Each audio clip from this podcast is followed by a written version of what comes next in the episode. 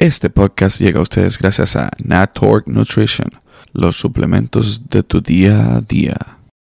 Dime de la cerveza, ¿está buena la cerveza? Sí? No, pero ven acá. Bien, fría. Rompiste. La cogiste fría, como a mí. Como manda el libro. Claro, porque casi- Yo no bebo, pero yo fui bebedor antes. Yo por ti. De- Claro, está bien ahí. Ahora, hay un refrán que dice que todo el bebedor tiene una historia. El que, el que deja de beber. Una Todas no, las personas que. Una no. Una no. ¿Cuál es la historia tuya? Está tranquilo. Como la destino de Después mí. vamos a hacer una entrevista. Te voy a hacer una entrevista a ti después para ver qué fue lo que la pasó. destino de mí. que- eh, de, mí- de mí no puedes haber tanto todavía. Déjame crecer y después que se salga en toda la vaina oscura mía. Dale, dale, Tato. Cuéntame. Eh, agradecer la oportunidad y loco, no debí decirte loco, pero como quiera, no importa, esto es así natural. Cuando vine a, aquí, que te conocí y toda la vaina, sentí una vibra tan heavy contigo que yo dije, no, este tigre como que hay que hablar con él, hay que hablar con él. y me, gustó eso, de verdad Siempre, que sí. hermanito. Gracias, gracias, gracias. Te agradece. ¿De dónde tú eres? Villamella, Guarica. También Villamellero. Villam- Somos Villamellero. ¿Es verdad? Somos de Villamella, sí, sí. sí. De los guaricanos. De los guaricanos, ya tú sabes. De la, de la parada de, de los motores le llaman. Yo todavía tengo familia cerca de ahí. Mi familia. Pero eso lo hablamos después. Bueno, todos, todos esos negritos que están todos allá. de que son dos familias mías. no, en serio. En serio. Nosotros, toda esa área, nosotros, de nosotros todos. Nosotros fuimos uno de los primeros que llegamos a Guaricano. Lo- uno de los primeros que llegamos allá. Ok. Tenemos- Pero ¿de dónde surge la familia? De San, de San Pedro. De parte de Oh. mi papá de San Pedro. Pero yo no me crié con mi, con mi viejo. Yo me crié con, con la parte de mi mamá. Ok. Y ellos son de la parte de los cuernos, le llaman. En Guaricano. Los cuernos. Oye, qué Los maldito. ya tú sabes. Oye, ya tú sabes. En República, ya. Domin- en República Dominicana no le ponen todos los nombres raros a los No, fíjate que esa ese, ese nombre se lo pusieron fue por eso mismo, un cobrador, no sé, algo que pasó que le en- encontró a la mujer pegándole los cuernos. sí, no, entonces decían, oye, pero ¿dónde tú quieres que te deje? Ahí, donde le pegan los cuernos al tipo, los cuernos, los cuernos. Y de ahí se quedó los cuernos. Coño, qué vaina. que viene. ¿Sabes que nosotros creamos nombres así de la nada? Sí, sí, sí, Nosotros somos versátiles. Imagínate un sitio donde, donde, donde se llama de que agua hedionda de jaibón y vaina así, nombre tan raro. Yo no entiendo. ¿Y cómo le ponen un nombre así a Yo no entiendo. de ahí? Porque ¿qué? No sé, no sé. Pero sí, Ay, hay un sitio que se llama así. Ay, Dios mío. Mío, seguro, baja el aire un poquito, please, que está, que es calor aquí. Tiene calor el tipo. No, así son los artistas. Y Después, luz. después de coger cierto nivel ya no quieren coger un No, poquito y de calor. luz, no, no, En, y en la Guaricó luz. no te cogía. Yo empecé a sudar inmediatamente tú perdiste salud. me pusiste dos solas aquí con esta vaina. Por me puse los lentes porque que me, me molesta. Usted vino en personaje de antes de yo llegar aquí. Tengo que venir porque si tú me dijiste no, vamos a hacer una entrevista, yo estaba eh, cocinando. Me agarraste cocinando. pero bien. En vaina familia, tranquilo. Pa, me Pero agarraste bien. de sorpresa, tengo que resolver con lo que hay. Esa es ¿Tú la vuelta. Pues ya. No, está bien ahí. Cuéntame de, de tu, de tu niñez, adolescencia, ¿cómo fue? Todo, ¿Cómo se desarrolló? Mm, Yo siempre, siempre me gustó bailar, loco. Yo siempre, el baile desde que está, tenía seis años, eh, bailaba mangolina. Mangulina, loco. Yo estaba en un grupo de mangolina, me llevaban a lo- al aeropuerto a bailar con mi tío, la familia de allá de Guaricano, nos representaban, oye, y bailaban mangolina para todo el mundo, muchachos. Qué Y ahí me encantó la música, siempre, siempre fui amante de la música. De ahí fue que te in- introduciste a la música y todo eso. Yo decía, no, no, no, algo, algo tengo que hacer. Ya. Y empecé en el baile. ¿Y cómo, a qué edad tú viniste para Estados Unidos? Yo llegué acá, uff, los Estados Unidos. Yo estoy viajando desde los 13 años, loco. ¿Pero como artista? O sea, como, como parte del grupo de bailarines. No, no, no, no, no, no, no, no. O sea, o sea mi, mi madre me hizo los, los documentos y viajé desde los 13 años, estoy viajando. Ok, ¿y a dónde tú llegaste? Viví en las islas de San Thomas, Virgin Islands, No joda. de.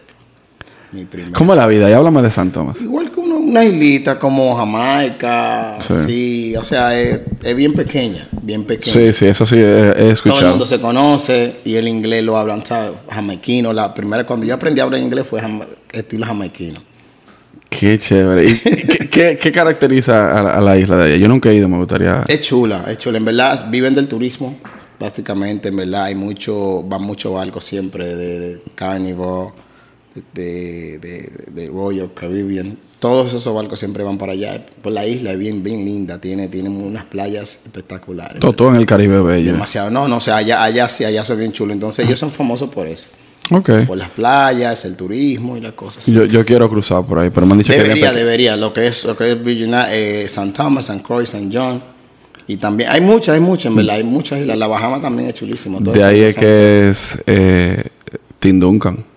Dun- oh, sí, bueno, incluso yo fui a la escuela con el hermanito de Tim Duncan, el hermano que también jugaba, pero no sacó el tamaño de él. Y no creo que tuvo éxito por eso, por el tamaño. Pero Mira. Tim Duncan salió y nos, eso, era- eso era un orgullo para todo, toda la Yo me de imagino. la. Sí, no, San Tim Duncan fue una leyenda, muchacho. ¿Ves? Sí, no, no, ya, ya, le, ya él es Hall of Fame. Claro, claro.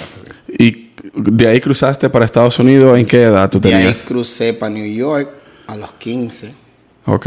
Crucé para New York, ahí en New York viví primero en, en- en Manhattan. Iba a la IS-90, estaba- eso, eso queda en la 170. Y Washington Amsterdam- Heights. Amsterdam, sí. Ahí conocí el flow neoyorquino. El flow dominicano, porque eso es zona dominicana. Dominicano, sí, sí. sí. Eso, eso es la Duarte. Ahí, eh, sí, eso viene siendo la Duarte prácticamente, ¿verdad? Sí, eso, eso es todo de nosotros. No, y hay una calle que se llama Juan Pablo Duarte ahí. No la pusieron hace varios Sí. años atrás, sí, tuvieron que darla porque que nosotros no adueñamos esto. Imagínate. Sabes que yo, yo nací en Nueva York, pero no me crié allá. Cuando yo volví, que yo fui a, a- a los Heights, ya un adulto, y yo veo esta vaina y yo, coño, pero esto es verdad que es República Es Dominicana. que lo es, en verdad. Yo conozco personas que tienen 15 años viviendo en Nueva York y no saben hablar ni un pío. No, nada. Porque no lo necesitan. No salen del área de Alta Manhattan, siempre están ahí, todo el mundo habla español. Sí. O sea, hasta los blanquitos te hablan español. Sí, porque es aprenden, increíble. aprenden, aprenden a la Es mala. increíble, increíble.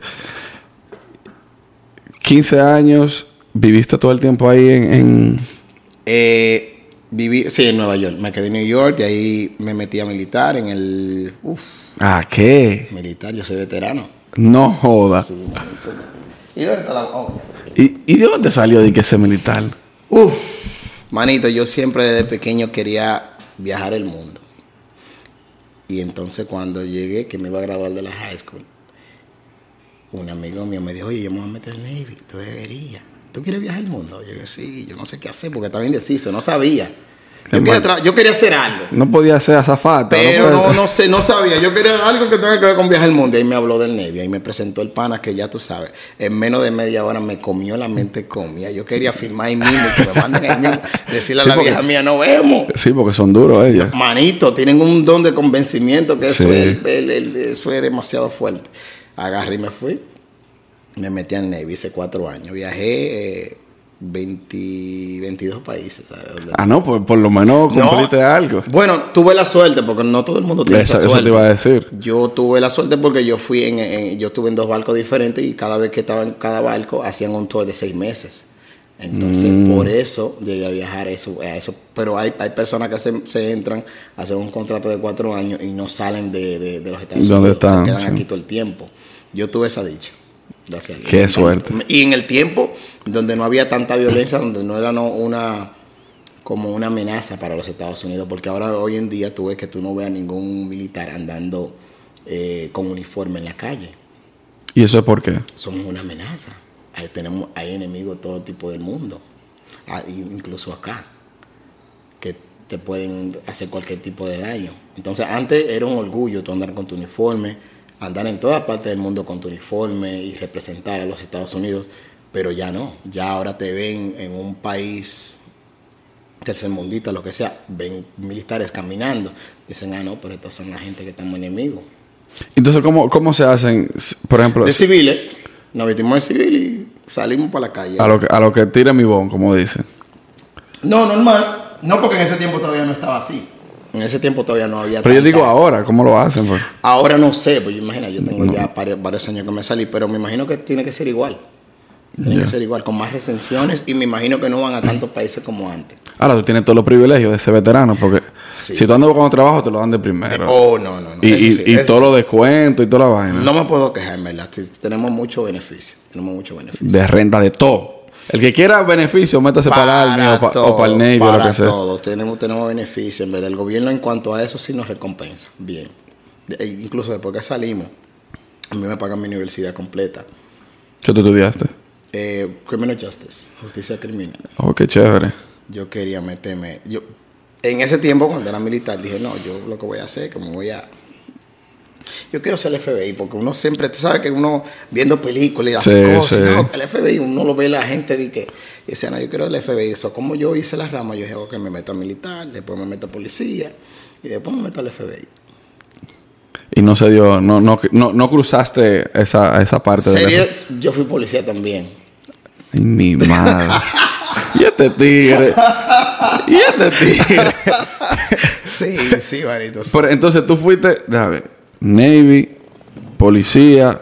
Policía, pero nada más, no, fui policía solamente como por un año y medio. ¿Pero así. dónde? Allá mismo en Nueva York. En New York, en YPD. Es caliente Nueva York. ¿En qué, ¿En qué zona tú estabas? Estaba en el precinto 30, Manhattan North. Ah, pues tú te quedaste en la misma zona de Manhattan ahí. De esa, no, yo, en verdad, yo creo que si me hubieran mandado para otra área, yo hubiera estado, me hubiera quedado.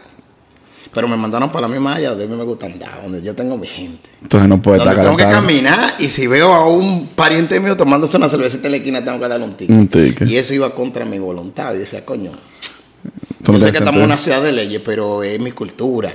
Entonces, ¿qué pasa? Que la policía de, de- de Nueva York, si es para los judíos, la cultura de ellos la respetan súper, no importa. Ellos hacen su desgracia, desbaratan todo y no le pueden decir nada. No, no, ahora cuando el COVID, cuando empezó el, el confinamiento, No ellos lo hicieron, ellos hicieron un, un- una marcha Y, grandísima. na- y nadie le topó. hizo Nadie, nadie puede meterse con ellos. Nadie hizo nada, es que tú sabes. Son cosas que, Hay que hacer- eso, eso sí es verdad, hay que hacerle así. son cosas que yo no me meto en eso, ni opino. Yo No, eso está mundo bien. Como un caballo con un mosaico. No miro para un lado, nada más miro para No, yo también, los judíos también, los judíos también. No, eso, esa gente son bendecidos. No, no, Dios lo bendiga. No, dicen que cuando tú le das una bendición a un judío, te cae una bendición a ti. Yo siempre, cada vez que un judío lo bendigo. Dios te bendiga. Cien Para veces. que me entre la bendición. Cien veces al judío. Claro. No, yo no, te- yo, yo, por eso yo no soy religioso, porque yo soy de los que piensan que las religiones dividen. Divide mucho. A eso, bueno, así empezó el mundo. Exacto. Entonces, yo creo en un Dios, una- un todopoderoso que está allá arriba. Judío, Dios le bendiga. Amén. Así que tienes que decir. Y ya. Ok, saliste del, del Navy, te metiste a policía. Maldito, te quería dar más vuelta con trompo.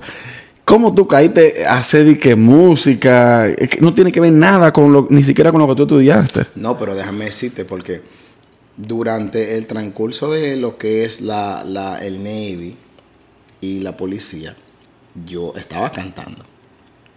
Yo estaba llenando discotecas. ¿Y cómo te lo permitían eso?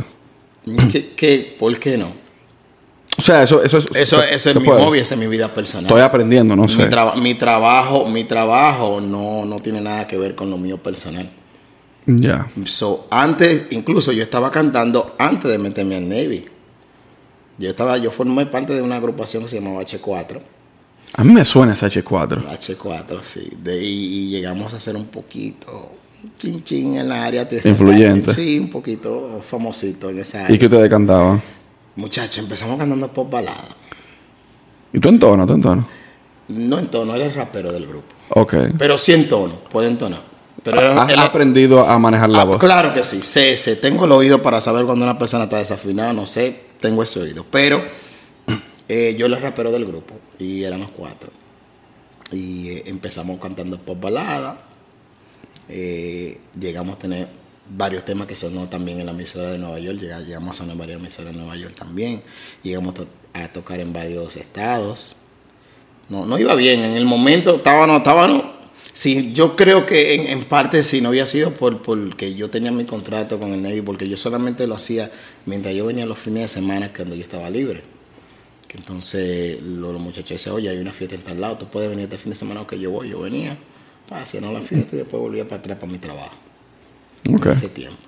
Eh, entonces, mientras fui policía también, fue lo mismo. También, Con el mismo grupo.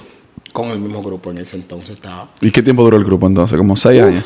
Nosotros duramos, no sé, como algunos ocho por ahí. Duramos, duramos, no ocho, no, no, no. Duramos, duramos un tiempo, duramos, porque estábamos como on and off. Tú sabes cuando tú tienes un tiempo que, que la vaina se enfría, ¿no? Que mira, volvíamos para atrás, encontramos un inversionista, invirtió un par de pesos en nosotros, llegamos a tocar, hicimos videos, hicimos de todo. Pero en realidad el tiempo, nosotros, uff, ¿cuánto duramos nosotros? Nosotros duramos mucho, duramos mucho. Como seis, como seis, ¿verdad? Nosotros comenzamos haciendo talent show. pues. En talent show. Un talent show. Como ocho años duramos, on and off. ¿Y qué pasó que no explotaron? Porque no hubo una consistencia, porque dice que estaba on and off. no hubo una consistencia y tuvimos que cambiar el ritmo después de un cierto tiempo porque a nosotros ser dominicanos venir un grupo a cantar pop balada, aunque teníamos canciones buenas. Disculpa, la cerveza. Dale, dale, tranquilo. Teníamos canciones buenas.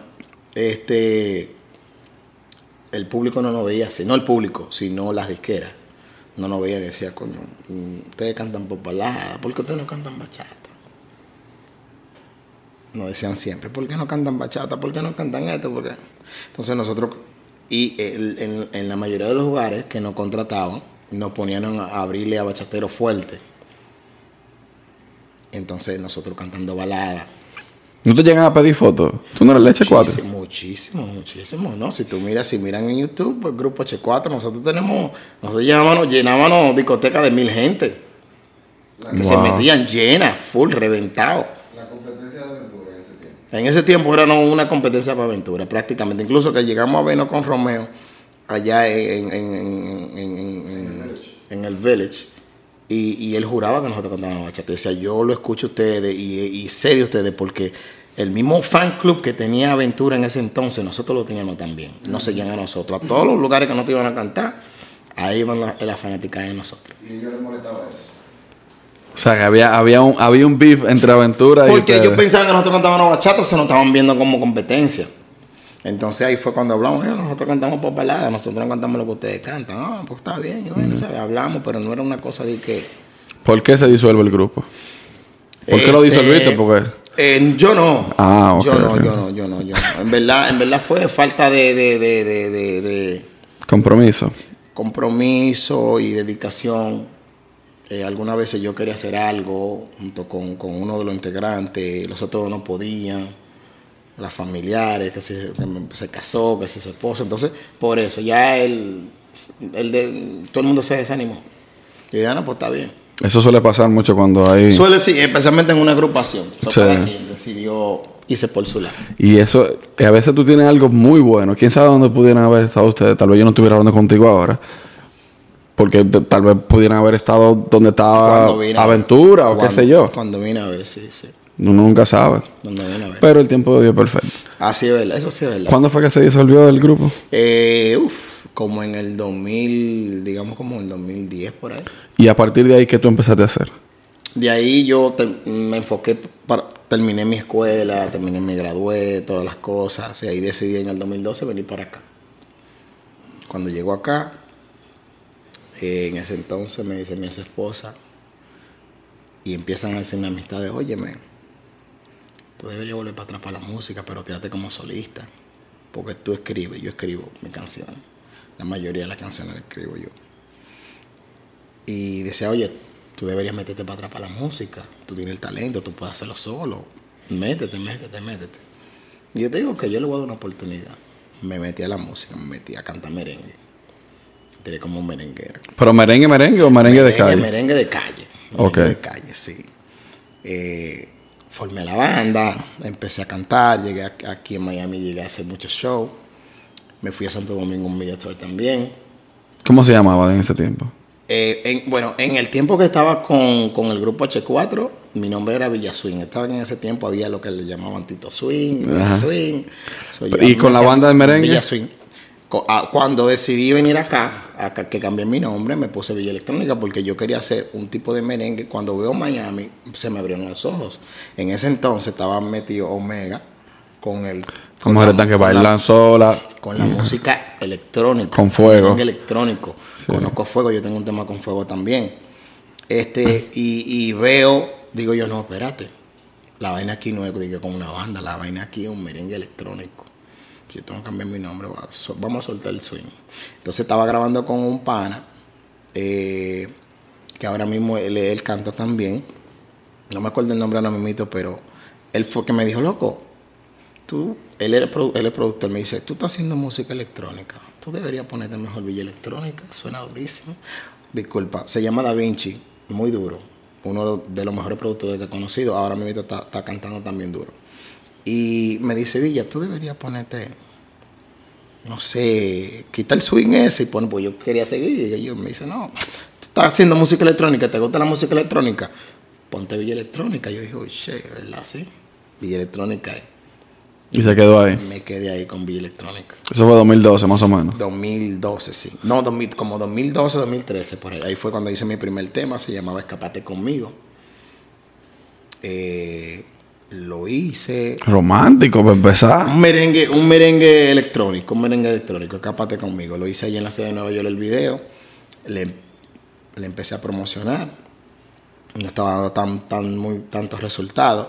Viajo a, a- a República Dominicana y en el aeropuerto me encuentro con el pianista de, de Omega. Cuando en ese entonces era Omi Solano. Omi, Omi es duro. Y Omi es muy duro. Me dice, loco, tú tienes un flow de artista. Yo siempre, yo siempre he andado siempre a chuquitrá. Vamos a llegar ahí en personaje. Y me dice, oh, yo, sí, yo canto. Me dice, ¿qué tú cantas? Y yo tanto, no, yo tengo par de CD, yo voy a visitar a la familia, pero no vine en vaina encantadera, nada más vine. Me dice, óyeme, déjame ver la música tuya, va, dame tu número. Me llama a los par de días y me dice, loco, tú tienes un tema durísimo, vamos a hacer ese tema mambo, vamos a hacer ese tema en merengue. Digo yo, ¿tú, tú crees que puedo? Vámonos, me llevó para el estudio. Lo hicimos, el tema se metió. No se metió a nivel de que, pero Sonó bien. Aquí en Miami, todo el, todo, todo el DJ me daba el apoyo. Todo el mundazo lo ponía en la gente. La gente me tagueaba de Europa, me tagueaban.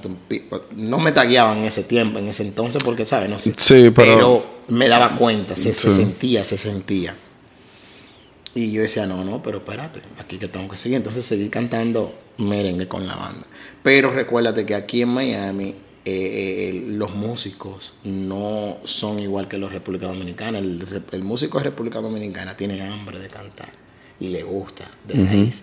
El músico de acá, en los Estados Unidos o Miami, eh, lo hacen por necesidad, y, pero tienen otro compromiso.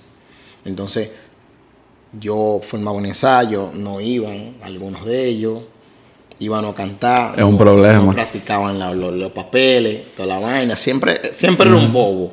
En cuanto a eso, entonces, cuando a mí me gusta que cuando yo, como te digo, que tengo oído, cuando yo voy a meter mano en tarima, yo quiero que mi banda esté. Pero eso toma dedicación, toma dinero porque tú mantienes nueve músicos Es un lío, sí, para realmente. tú pagarle de tu bolsillo. Donde tú estás invirtiendo, tú no estás recibiendo para atrás. Se van pila cuarto. Tú botaste un buen menudo ahí. Uf. Como más o menos. Manito, en la música. No, mucho, mucho, mucho, mucho. Es que se Más de va- 10. Se va, pero 10. 50, 50. 50. A mí se me ha ido casi 100 en la música. Sabroso. En la música. Y no ha tenido la pegada que se necesita. No es. Eso es un mensaje, déjame decir algo, eso es un mensaje, porque yo estaba hablando de eso en un grupo de, de amigos que yo tengo, que hay, hay un pana que estaba diciendo, para pegarse hay que tener dinero. Y yo sí, pero si la canción no, no gusta, no importa cuánto dinero tú, tú tengas, no se pega. Sin embargo, si la canción es buena, aunque tú no tengas mucho dinero, se pega. Pero, pero de- déjame decirte algo. No lo digo porque tu canción era mala, lo digo porque en esta época de ahora, las cosas corren solas si, si, si, si gustan. A, a eso me iba a referir ahora. En ese tiempo yo no tenía un, un- un- un- yo no tenía una administración, no, no- no- o sea, yo estaba solamente gastando el dinero por no sabía, no tenía una visión, mira esto es lo que vamos a hacer, vamos a pagar por una publicista, vamos a hacer esto. Yo no sabía lo que era masterización, yo nada más sabía que era un chin de mezcla, no sabía nada de eso. O sea, no sabía lo que era meter temas para que se pongan algo vermo y poder romper como es. Porque esa es otra cosa, no es gastar dinero por gastarlo, es saberlo gastar. A mí me dijeron, vámonos por una gira a República Dominicana. Ah, pues vámonos. Yo fui para allá, hice un ensayo en la misma tarde con los músicos y el otro día de una vez para vaina, un solo ensayo, los músicos en, en vivo cantando. No es lo mismo. Ah, No, no, no me. Yo me doy cuenta. Entonces, ¿qué pasa? No, no fue algo organizado. Sí. Hice demasiado desarreglo. Pero eso te sirve de experiencia. Demasiado, me ha servido full, full, full de experiencia. Y gracias a esa, a esa, a esa mala experiencia, ahora estamos haciendo lo correcto. Vámonos por la línea que va. ¿Qué tú estás haciendo ahora? Ahora estoy, ya tengo dos temas ahí que están en queue. Eh, Pero merengue también igual. no, no, no, no. Te fuiste urbano. Fue en tanto lo que pasó con la vaina del merengue, yo dije, me te digo que ya yo no quiero joder, coger lucha carajo, el merengue. No quiero coger, no quiero coger lucha con... No quiero coger lucha con merengue. Me encanta el merengue de corazón, pero está con una banda que se que vaina. No, no. Yo, porque yo, sie- yo siempre he cantado música urbana. Lo- como yo era rapero en el grupo, Claro, yo no. siempre he cantado música urbana. Eso siempre ha sido lo mío. Urbano es lo que viene de la urbe. eso- Urbano, y ya. Y ya, no hay que. Entonces, eh, después de ahí, que terminé, terminé de, de, de, de la vaina de la música, dije yo, no, no, yo voy a hacer un tema. Hice un tema para, hice un merengue que se llama, ¿cuál fue que yo hice que se hizo? Se metió duro en España, se metió en Top 20 en España, se lo, le, le, le- le vendí la licencia a Branco y Negro Music, ¿eh? Lento, lento. Y allá me llamaban de España, oye, tú estás metido aquí. La gente tirándome por Instagram. Sí. Yo no sabía. En ese entonces yo estaba casado. Me le pusieron en la espalda, pero no, si te vas, olvídate de esto, yo ando el diablo. No puede viajar. Ya, pues está bien, me quedé. Ya sé, tú sabes que el fuego se prende, pero el fuego se apaga también. Hay que aprovechar el Y momento. solté eso. Entonces de ahí me pasaron muchísimas cosas personales con mi mamá, eh, matrimonio, toda la vaina, donde yo dije, no, me voy a quitar de la música. Y me quité por completo de la música. Y tú sabes una cosa, ahora que tú mencionas eso, sin entrar en detalles, ¿qué pasó? Cuando uno, después de que ya tú has dado tanto paso, que ya tú tienes tanto, una trayectoria tan larga en lo que tú estás haciendo, cuando tú te quitas, es posible que cuando tú estés más cerca de llegar, que tú estabas como a un paso de llegar. Y, y fíjate, sí lo estuve. Loco, sí lo estuve, manito. Porque yo tuve gente aquí en Miami que me dieron el apoyo full. Y me decían, oye, mira, mándate a hacer esto. Porque eh, fueron tantas las cosas que yo pasé en cuanto a la vaina de merengue que yo hice un tema, por un ejemplo. eh, el de, el de, el de, ¿te acuerdas el tema de, de, de Don Miguel? Ella no está enamorada de mí. Sí. Ese tema yo lo hice en merengue. Se lo enseñé y estaba grabando en el uno de los estudios de la gente de People. Al hombre le gustó y me dijo, óyeme, si tú mandas materi- a, a- a- a mandarme todo por canales, vamos a bregar el tema, vamos a hacerlo. ¿Cómo así por yo canal? lo envié. Explícame. O sea, cuando uno manda un tema, digamos que yo quiero hacer un tema en vivo, ellos agarran, ellos de- eh, allá en Santo Domingo te lo pueden hacer de dos formas, te lo graban to- todos los músicos en, un- en el estudio, papi, te lo graban y te lo envían así. Pero si tú lo quieres bien profesional, cada músico te lo graba aparte. Un instrumento aparte, ya entendí. Entonces aquí, así aquí tú lo puedes mezclar mejor, masterizar, ponerlo bien. Sí. Yo mandé el dinero para que me lo hagan de una forma y me lo mandaron de esa. Y como que no pude. Wow. Y se me fue esa oportunidad. Yo dije, wow. Pero eso es parte del crecimiento, como te digo. Todo es parte de una experiencia. eso, está bien. Ya pasó eso. Después de ahí entonces fue cuando dije, no, me quité de la música. Ahí fue cuando eh, le, le- le empe- llegó Brasil, Brasil aquí a Miami. Le dije, oye, ven para acá. Vamos a meter mano. Porque Brasil empezó como mi estilista. A Brasil yo lo traje a Miami como mi estilista. Para ayudarte con lo del, con lo de la Estaba la banda. música, el gorro, empecé, era yo que me empezaba a poner. los- Él se lo ponía allá en Nueva York, pero cuando él vino aquí no usaba gorro. Yo era que lo usaba, yo me ponía el gorro. Después de ahí vimos la reacción de la gente, él empezó a usarlo, pero a él le quedaba.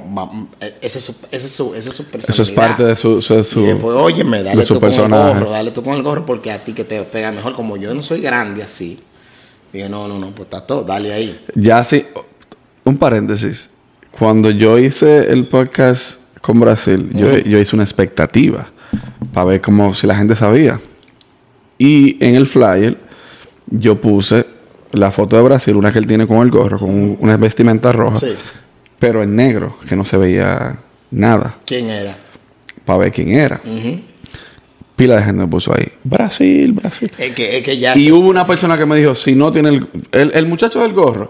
Sí, porque eso es, así que yo sé cómo él. Todo el ya, mundo. ya eso es como lo identifican a él. Cuando, Bras- cuando pues yo, yo duré casi dos años diciendo a Brasil, ven para acá, para Miami, ven para acá, porque tú- yo veo algo en ti que no sé qué, loco. Yo siempre he sido así, yo, si yo veo algo en ti positivo y algo bien que tú puedes hacerlo, yo te, te lo digo. Claro. Manito, mete mano en esto. Digo, loco, ven para acá. Como yo, yo estaba quitado en ese tiempo de la música. Y le dije, oye, ven, veo algo en ti bacanísimo. Full, ven, olvídate de eso. Vino, empezamos a salir, empezamos a dar cuenta, le empecé a introducir a, a personas de la industria para que vean. No, ya Brasil, Se fue. No, ya él está, explotó ya. No, ahora que falta. No, Eso me dijo él, sí. Hay, hay cosas por ahí que tenemos que eso es. No, que todo, todo a su tiempo, todo a su Por eso yo digo que todo, todo lo, yo creo que todo lo que ha pasado conmigo, eh, bra- y bra- al, al, al- al saber y ver todo lo que hemos pasado, lo que yo pasé. Él ha aprendido de tus errores. de. Entonces, Sí. al tenerme a mí como uno de sus guías personales, que él se lleva mucho de mí, de lo que yo le digo y los consejos que le doy, él aprendió de eso y nos hemos guiado por la forma correcta, donde en Miami, todo el, el rey de Miami, El dueño de Miami. el dueño en Miami. Tú sabes que yo estoy leyendo un libro. Yo estoy tratando de, de aprender lo más que puedo en este proceso porque lo que estoy iniciando. Estoy leyendo un libro que se llama El Club de las 5 de la mañana. No sé si tú lo has escuchado. Y dentro de las cosas que el, el libro te recomienda es como que tú tienes que tener varias cosas. Y dentro de esas cosas es tener un guía. Un guía espiritual y una persona como que te sigue, que te guíe y que te diga, mira, tú puedes ir por aquí, vete por aquí, por allá, no por ahí. Y eso es sumamente importante porque mira dónde está él por la ayuda tuya y tal vez de otras personas que están alrededor de él. Claro, claro, claro, claro que sí. Pero yo te puedo asegurar que si él estuviera solo, no hubiese estado donde está ahora. Porque es muy difícil tú caminar solo. Porque solo tú puedes ir más rápido, pero no llega más lejos. Claro, claro. En verdad, en verdad. ¿Y a ti te va a pasar lo mismo en algún momento? No, no, no. Y déjame decirte, yo, él, no hemos beneficiado a ambos de la ayuda. Porque a Brasil yo lo metí a World Latin. World Latin no quería meterlo a Brasil. ¿Quién es ese? No lo conocemos. Porque World Latin es como mi hermano. Nos conocemos de infancia. Cantaba junto conmigo en el grupo. eh, Viene podcast con, con World Latin. que Con hay, World Latin, hay- sí. hay una historia Y interesantísima. le ahí. dije, oye, yo veo una visión en el chamaquito que él tiene, tiene talento, vamos a meterlo, vamos a darle la oportunidad. Y cuando lo metimos a World Latin, o a través de World Latin, fue que Brasil dio el boom. Que lo puso, y lo, lo subió en la página y esto y las cosas. Sí. Y lo ayudó, pero yo siempre estaba ahí, siempre al lado de él. Hoy en día, yo me, he beneficiado de él, también de lo, de, de- de- de- de lo grande que ha llegado él. ¿Por qué? Porque él sabe que mi pasión es la música. Si vamos a un estudio, lo que sea, necesita letras, lo que sea para escribir, porque es mi hermano, no tenemos nada, olvídate de eso, no tiene que ponerme a mí nada, vamos a meter mano, porque yo quiero que él llegue. Si él llega, eh, yo sé que me puede jalar. Así mismo Y lo está haciendo porque no se me ha virado. Hasta el día de hoy siempre Brasil, Brasil ha sido 100% fiel conmigo. Lo vi donde mafia ustedes los otros días. Siempre. Estábamos cocinando una cosita, pero viene, mu- pero te- oye, me son tanta vaina que vienen de la música. que mafia- yo mafia me pongo hablar aquí. No, no, no, No se tranquilo. dan. No, cuando, cuando, te, cuando esté oficial, que ya, No yo, que yo tenga mi estudio. Tú te vas a dar cuenta, tú te vas a dar cuenta. Tú, te, tú, bueno, tú mismo ves. Tú No, tranquilo, cuando yo tenga mi estudio, que yo tenga donde pueda recibir a toda mi gente ahí, entonces hablamos. ¿Te acuerdas de lo que hablamos Sí, aquel sí. día? No, y mira, y no te vayas tan lejos, mira. eh, eh, una de las cosas también que, eh, que, él, que él ha hecho, como él ya ha, ha llegado a un nivel que ya conoce tantas personas y los artistas lo quieren, porque es un chamaquito que es demasiado humilde. Sí, tiene buena vibra. Nosotros no usamos droga, no usamos vicio, no tenemos ningún. Danos nuestra cervecita y tú sabes. Las mujeres. Le, le gusta su cara. Pero somos solteros, estamos solteros. ¿Te, gusta el barbecue? ¿Te gusta la carne no le hacemos ya a ninguna mujer ningún compromiso. Estamos tranquilos, estamos trabajando. Mi amor, que lo que es, tú quieres el negrito. y ya. Es trabajando que estamos. Normal. Ya, man- bajo perfil, una vaina bien. Ni- Pero, Ni, tan bajo perfil, ¿no? bueno, él, yo soy tranquilo, yo estoy tranquilo, pues, yo soy tranquilo. Lo mío es familiar. Tú estás en la cámara. en la ca- Eh, Yo lo grabo. ¿no? Cada vez que usted ve un video de Brasil, que él lo está agarrando el celular, este que lo está Yo lo grabando. grabo, ¿no? Casi siempre. Casi. Nos ayudamos los dos y él también me graba a mí. Yo estoy tengo que claro. hacer vaina. Lo que a mí no me gusta subir tanta vaina. Yo no subo tanta vaina. Si él que le encanta No, subir porque toda eso es parte del negocio. Claro, ¿verdad? claro, Pero vamos a volver a lo tuyo. Dime. ¿Qué tiempo tú duraste retirado de la música? Duré par, par de añitos. ¿Y qué te pasaba por la mente en esos días? Manito, en verdad quise en ese entonces recuperar lo que mi familia, lo que eran mis hijos, mi ex esposa, tranquilo, quitarme de todo. Pero ya después de que yo vi que se fue todo, dije yo, bueno, mis hijos los tengo ahí, no voy a hacer nada. ¿Qué voy a hacer? Voy a tener entonces que volver para atrás para la música. Es la única oportunidad porque mi- ha sido mi pasión todo el tiempo. Nunca dejé su pasión por nadie. Y a pesar, y a pesar de que, de que he seguido trabajando, eh, y metiendo mano y ayudando. Sé que toda- nunca es tarde. No. Nunca es tarde. Tú tienes menos de 40 años. Sí, Tú eres joven. Todavía tú tienes 40 años más para tú poder hacer todo lo que tú quieres. así es. So, yo, no, yo no me doy por vencido. No. Tranquilito. Yo tengo canciones ahí que la tengo ya hace dos años hecho. Incluso, yo tengo una pilita que la hice hace dos años. ¿Qué dos años? Un año y pico. Casi dos, no, dos años. Todavía no le he tirado. ¿Y qué tú estás esperando? el productor, porque el tema es de los dos, y él está haciendo su álbum, y él me dice, Villa, yo quiero tirar ese tema. Ahora es el momento. Manito, el tema está duro, pero Ahora es el momento. duro. Cuando- yo vino que yo subí un preview en, en la pandemia, yo subí un preview, nadie había hecho, nadie había hecho pilita, nadie. Y yo, yo subí un preview y la gente se volvió loca. Hay bueno. hasta, hasta DJ de Hot 97 dándole like toda la vaina y yo conocer lo que no me sigue, no sabía, pero parece que se, se metió, se convirtió un poquito viral. Sí. Y, vaina, y después de ahí yo lo quité, lo, lo tumbé. Dije yo no, porque me pueden robar la idea. Ya. Pero bueno, ahora, incluso anoche, estaba a Donny cantando en Live y tocó el tema mío con Brasil. Que eso es una de las cosas que también yo me he beneficiado también con él, porque él, él me cuela en los temas que le invitan. Ay, que lo que Villa, ven, métete aquí. Pa, yo agarro y Sí. me- le meto un par de barras. Y me- entonces nos ayudamos uno con el otro. Claro. El tema de Pilita ha tenido muy buena aceptación. Que le hice le hicimos con Mando. Yo fui que hablé con Mando para hacer un tema con él. Y Mando me dijo, óyeme, está duro, está bien, vamos a hacer, vamos a hacer un tema juntos. Eh, y yo le dije, podemos meter a Brasil también. Me dice, oye, sería mucho mejor todavía. Tato, vamos a meterlo. Y yo, Brasil tiene más seguidores que yo, tiene más, está más grande. pues, Sí. te Puede ayudar a ti. Y Mando, Mando es un productor demasiado duro. Y no por tanto, pues vamos a hacerlo. Lo metí, boom. Ahí está el tema, pilita. Y mira anoche, ya- y mira como ya la gente le está dando aceptación. Y eso que ese tema ya tiene casi. ¿Cuánto tiempo tiene eso? Tiene mucho ya el tema. No, como tres meses, muchachos. Ese tema tiene casi seis meses por ahí. como Tú sabes que la- lo digital ha demostrado que no importa el tiempo que dure. Manito, déjame decirte, sí, yo creo que si yo hubiera empezado mi carrera eh, ahora, tota- voy a ser totalmente diferente. Es tan fácil ahora. No te, no te lleves de eso. No, ok, no es fácil. ¿Tú, sabes, tú sabes por qué yo digo que no es fácil? ¿Por qué? Hablando de eso, yo, yo no estoy dentro de la industria directamente. pues yo, yo lo que me relaciono con ustedes cuando hablamos en el podcast, pero yo considero que, ok, tú tienes las redes sociales, tú tienes lo digital, pero hay el doble de gente que había en tu época.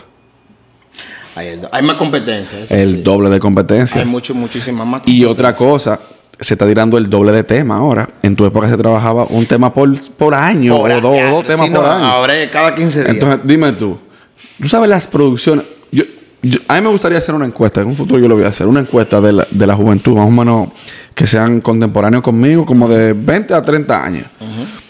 ¿Cuántas personas escuchan un álbum completo?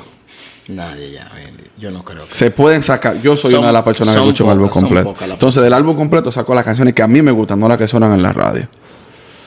En verdad ha cambiado, en verdad la industria definitivamente ha cambiado. ¿Me entiendes? Ahora, pero déjame decirte, lo que antes te duraba a ti un álbum, dos álbumes, tres álbumes, ahora una sola canción ya, ahí te retira. Que se meta. Pero es que en aquella época también, lo que pasa es que había gente que no sabía hacer negocio. Porque mucha gente le daba los temas a otra gente y no lo tenía registrado ellos para ellos mismos. También. ¿Es mentira? También. ¿Eh? Es mentira. Es mentira. No, es verdad, es verdad, Es- es verdad, es verdad, es verdad. Yo no, yo no estoy dentro de la industria, pero yo me he dado cuenta que es así. Porque, por ejemplo, yo estaba viendo la serie de. Ah. Hay una serie de, de un salsero, no me acuerdo, pero no sé si fue. No, no fue el no me acuerdo. El, el- y, y eso fue lo que pasó.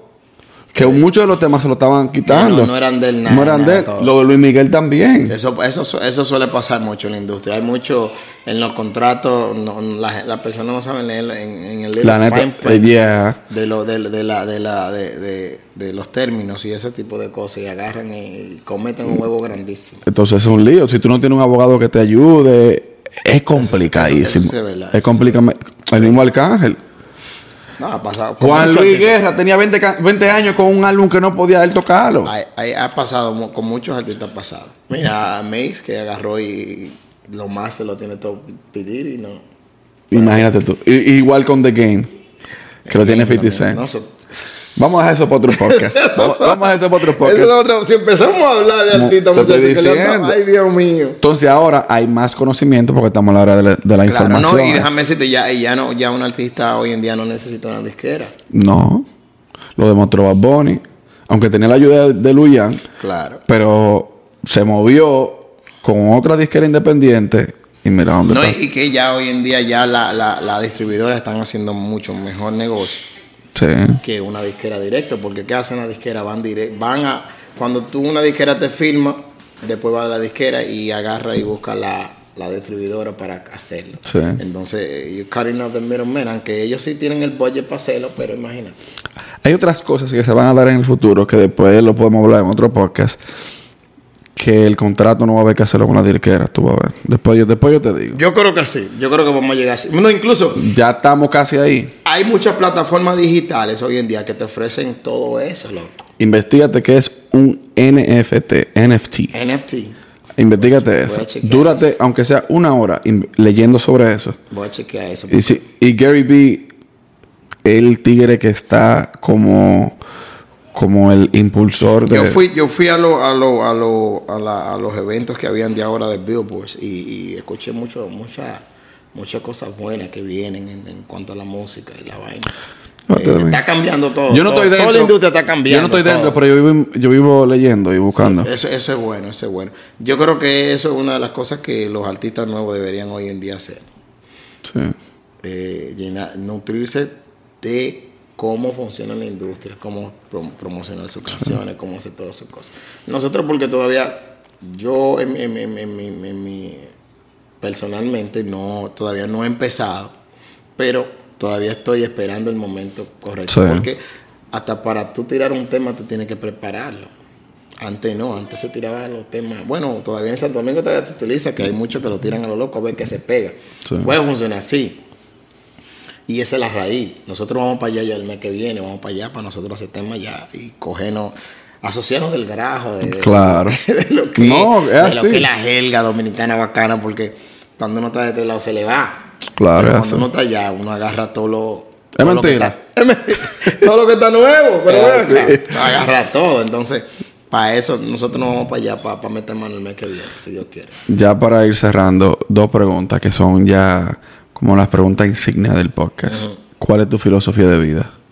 Manito, déjame decirte, loco. Yo soy una persona, manito, que yo no envidio lo de nadie. Admiro todas las personas que están en progreso. Y trato de llevar mi vida, no miras para el lado ni me comparo con nadie tampoco. Tú eres multimillonario y yo no te envidio. Eres lo más pobre que tampoco. Yo me enfoco yo solamente en lo mío. Yo creo que por eso. La gente que me conoce, todo el mundo que me conoce sabe, yo soy una persona que yo soy como el agua, clarita, por cualquier lado que tú lo pongas. No tengo nada que presumirte a ti, ni tú tienes que presumirme a mí. Yo vivo mi vida así, tranquilo. Y tú el que me conoce aquí en Miami sabe como yo soy Villa, sabe. Y no es porque... El que- Chori yo le dije, venía para acá. ¿Dónde Villa? ¡Ey! Me lo saluda, que sí. Bueno, el chori es mío personal de la vieja escuela.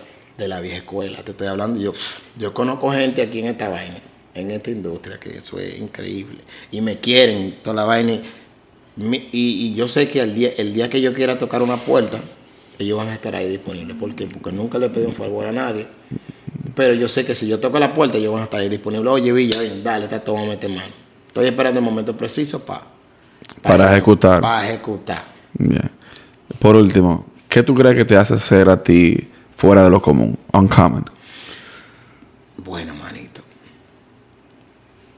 Fuera de lo común, uncommon. I'm unique. Yo soy único. Yo creo que cada ser humano es único. Entonces, de la única forma que, que, que, que uno, que las otras personas ven que tú eres único es siendo tu personalidad. Las personas me ven a mí y me ven diferente. Yo no soy igual que todo el mundo. Así yo me considero. Mi música es totalmente diferente. Así. Si tú lo escuchas, suena diferente. No, en un tiempo cuando cantaba merengue, me decían, oye, tú suenas como el Omega, un poco. Digo yo, no, yo, yo tenía esta voz todo el tiempo. Cuando cantaba merengue en vivo, que sonaba. Yo, esta es mi voz, yo no puedo cambiarla. Yo subo unos videos motivacionales a mi Instagram, no sé si tú te has dado cuenta. Y me dijeron, tú te estás pareciendo a Montesquieu y yo. No, porque la gente siempre va a empezar a compararte. La gente siempre te va, eso, eso es algo que siempre va a pasar. Cada quien tiene su estilo. Yo no le doy mente a eso. Yo me enfoco ya en lo, en lo mío, que eso es lo que yo trabajo y ya. Mi voz es mi voz. No, no, no, no creo que me parezca a nadie. Esa es la vuelta. Y ya. Eh, apoyen al talento nuevo, al talento joven. Villa Electrónica en las redes sociales. Gracias, manito. Y eh, si a usted le gusta este contenido, suscríbase, dele like, comente y sobre todo compártalo. Gracias, manito. por Hermano, gracias a ti por abrirme la puerta y por cocinarme. No, ahora vamos a comer. Porque es otro talento que yo tengo ahora en la cocina. Ahora este hombre se va a saltar y él va a subir otro video después para decirle a ustedes cómo tuvo la comida. Vamos al mambo. Vamos arriba.